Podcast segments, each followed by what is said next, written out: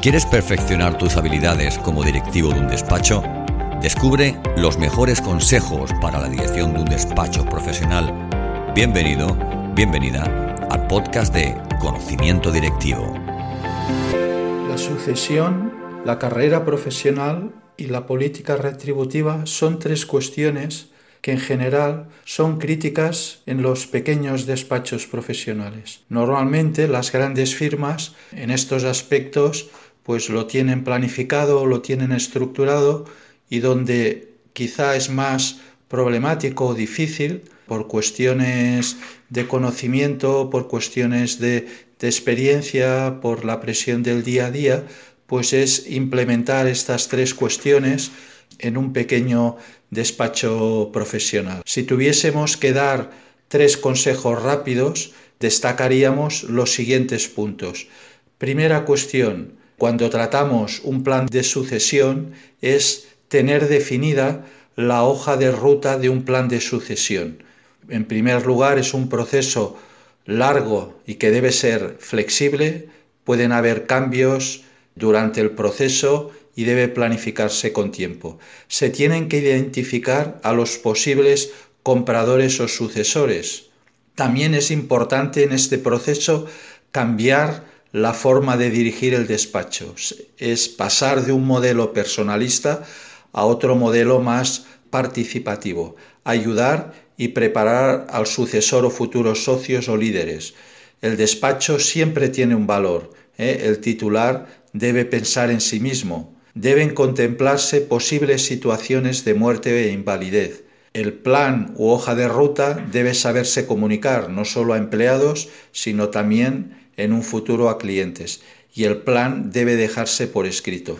La segunda cuestión crítica es las carreras profesionales en los pequeños despachos. ¿Es posible? ¿Es viable?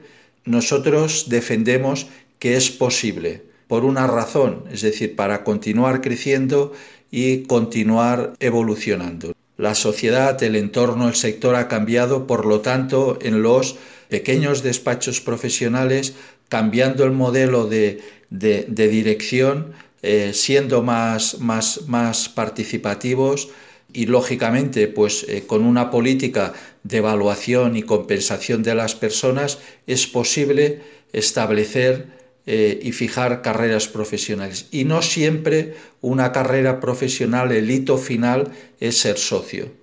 ¿De acuerdo?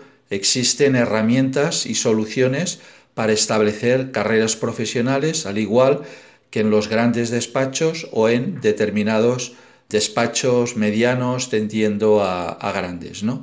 Y la tercera cuestión es el pensar en un nuevo sistema retributivo ¿eh?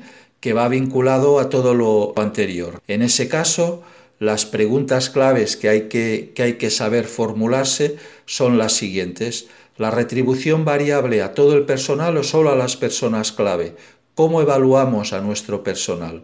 La retribución variable debe suponer un mayor coste, nunca debe suponer un mayor coste, ¿eh? porque siempre debe ir vinculado a crecimiento o rentabilidad.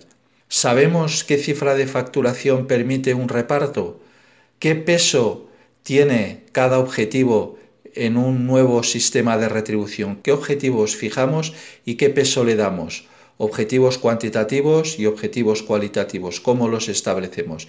Bien, de todo esto es en lo que eh, en la sesión online que, que hemos preparado y que podrán encontrar en conocimiento directivo despachos profesionales en la sección Los expertos opinan. Muchas gracias. Gracias por escuchar este capítulo del podcast de conocimiento directivo. Si te ha gustado este contenido, déjanos una reseña, valora el capítulo, compártelo. Súmate a nuestro podcast buscando en tu plataforma de podcast habitual Conocimiento Directivo.